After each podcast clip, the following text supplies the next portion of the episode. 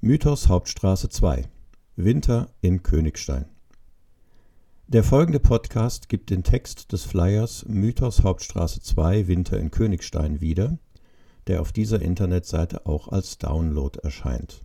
Autor ist Rudolf Krönke, langjähriger ehemaliger Vorsitzender des Vereins für Heimatkunde e.V. Königstein und Inhaber von Archiv und Museum Krönke Historia. Er wurde 1936 geboren und ist somit einer der letzten damals jugendlichen Zeitzeugen, der über den Winter 1946 berichten kann. Der Flyer selbst zeigt darüber hinaus eine ganze Reihe interessanter Winterbilder aus Königstein vom Ende des 19. bis zur Mitte des 20. Jahrhunderts. Sprecher Christoph Schlott, Aufnahme Frauke Heckmann, Herausgeber Verein für Heimatkunde e.V. Königstein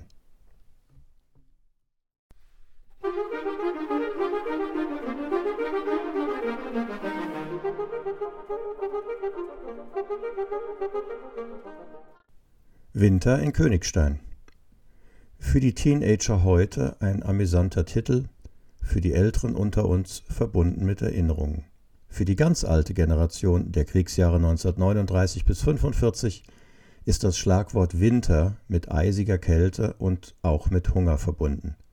Trotzdem war aus unserer Kinderperspektive damals der Winter eine Zeit, die wir auch herbeisehnten.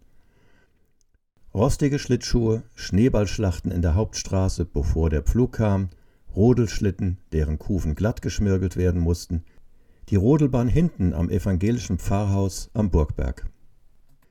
Von dort ging es in Windeseile durch die hintere Schlossgasse quer über die Hauptstraße, die Gerichtsstraße hinunter bis zum sogenannten Entenweiher, über den ein eisiger Bronze-Adolf von Nassau wachte.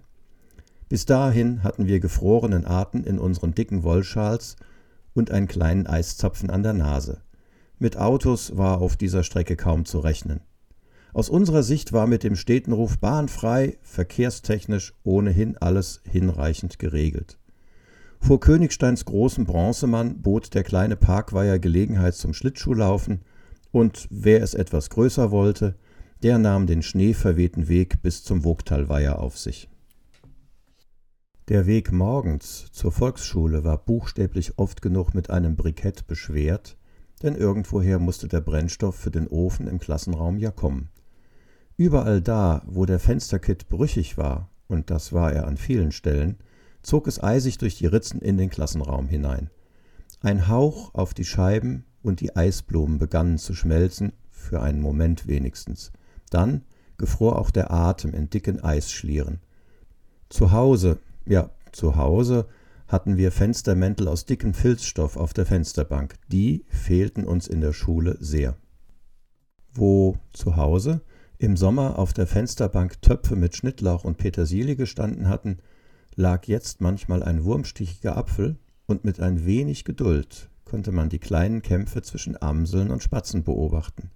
Das Tack, Tack, Tack der Meisen auf den Dachrinnen übertrug sich in unsere Zimmer, Übrig blieben die leeren Schalen der Sonnenblumenkerne, die schnell als kleine schwarze Punkte im Schnee versanken.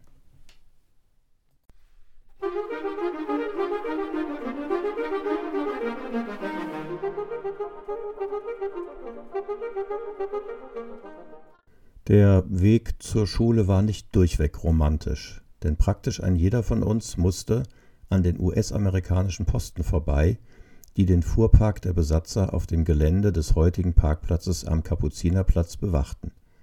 Am Parkhotel Bender stand das kleine Wachhäuschen, das in diesem Winter sogar mit einem kleinen Kanonenöfchen beheizt wurde. Aber neben dem Stacheldraht der Umzäunung hatten die GIs einen Schneemann aufgetürmt.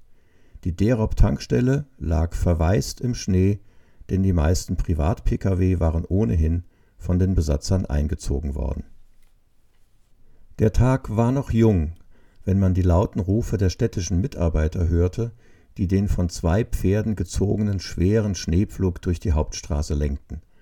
Ein Ungetüm, das im Grunde genommen ein aus starken Bohlen gebauter Holzkeil war, mit Eisenbändern beschlagen. Alle paar Meter produzierte dieses Gerät zusammengeschobene Schneehaufen. Und seine Zugtiere produzierten dampfende Pferdeäpfel, die als Mitbringsel in abgekühlter Gestalt unsere Beliebtheit zu Hause kurzfristig steigern half, denn im Frühjahr wanderten sie in die Gemüsebeete hinter den Häusern. Die festgetretenen Schneedecken auf den Bürgersteigen wurden mit hauseigener Asche aus den Öfen gehfähig gemacht, entsprechend sahen die Schuhe aus, wenn man nach Hause kam. Wann im Haus wie sehr geheizt wurde, war natürlich Dauerthema, ebenso die Frage, wer wohl als nächstes Holz oder Kohle heranschaffen würde und wehe, wenn niemand rechtzeitig fürs Nachlegen zur Stelle war.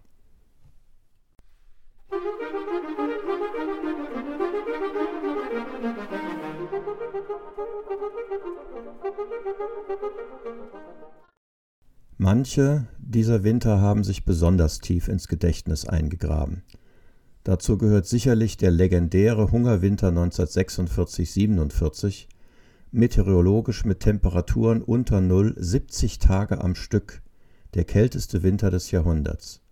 Die Erfrorenen im Nachkriegsdeutschland und der Hunger, der ohne Care-Paket an vielen Orten sicher noch drastischer in die Familien vorgedrungen wäre, blieben mehr Thema unserer Erinnerungen als die erste Landtagswahl am 1. Dezember. Wer achtete bei minus 10 Grad schon wirklich auf die großen Plakate mit der neuen hessischen Verfassung? Dennoch gaben letztendlich auch bei diesem Wetter in Königstein rund 70 Prozent der Wahlberechtigten ihre Stimme ab. Auch unsere Familie erhielt Unterstützung von CARE. Wie es den Bewohnern der Flüchtlingsheime an der Altkönigstraße und an der Frankfurter Straße auf dem ehemaligen Opel-Gelände erging, blieb uns Kindern damals verborgen. Fotos davon gibt es wohl keine, zumindest kenne ich keine. Auch in unserer Drogerie Hauptstraße Nummer 20 waren Filme für Fotoapparate damals praktisch nicht zu haben. Wer konnte und wollte, besorgte sich bei Georg Völker in der Hauptstraße 22 eine Tageszeitung. Die neue Zeitung berichtete seitenweise über die neue Verfassung. Wir wurden rundum gut informiert, sogar Broschüren dazu waren im Umlauf. Die Taunuszeitung erschien aufgrund der schlechten Rohstofflage nur sporadisch. Wer konnte, beschaffte sich Feuerholz von, sagen wir mal, irgendwoher. In Bad Homburg wurde zeitweilig sogar der Stadtwald zum Holzeinschlag für jedermann freigegeben. Damals kam vom Kölner Erzbischof der legendäre Begriff des Frinksen auf, weil er in dieser Notsituation den Mundraub der Bürger an Nahrungsmitteln und Kohle und Holz rechtfertigte. In Deutschland erfroren vermutlich mehrere hunderttausend Menschen, genau gezählt wurde nicht. Ob in Königstein jemand dem Winter zum Opfer fiel, weiß ich nicht. Die Nahrungsmittelzuteilung in den Großstädten sank auf unter 1000 Kalorien pro Tag und es setzte ein Beschaffungstourismus hinaus aufs Land ein, den man sich heute nicht mehr vorstellen kann, schon gar nicht die eiseskalten, völlig überfüllten Züge mit ihren Dritte-Klassen-Waggons. Niemand wollte in diesen Tagen bei einer Fahrt nach Frankfurt von einem Waggon in den nächsten wechseln, nicht bei minus 10 Grad über die offenen Plattformen. Aber wer von uns kam überhaupt nach Frankfurt, wo zum ersten Mal wieder ein dürftiger Weihnachtsmarkt vor dem Römer stattfand und das Highlight des Monats die Wiederaufstellung ausgerechnet der Justitia auf ihrem Brunnenfundament vor dem ausgebombten Römer war. Meine Eltern hatten aufgrund der Drogerie, die als, würde man heute sagen, systemrelevante Betrieb eingestuft war, sogar die Möglichkeit, Königstein Richtung Frankfurt, Wiesbaden und Mainz zu verlassen, um zu versuchen einzukaufen fürs Geschäft. Dass es in diesen Städten Schwarzmärkte gab, muss ich hier nicht besonders erwähnen.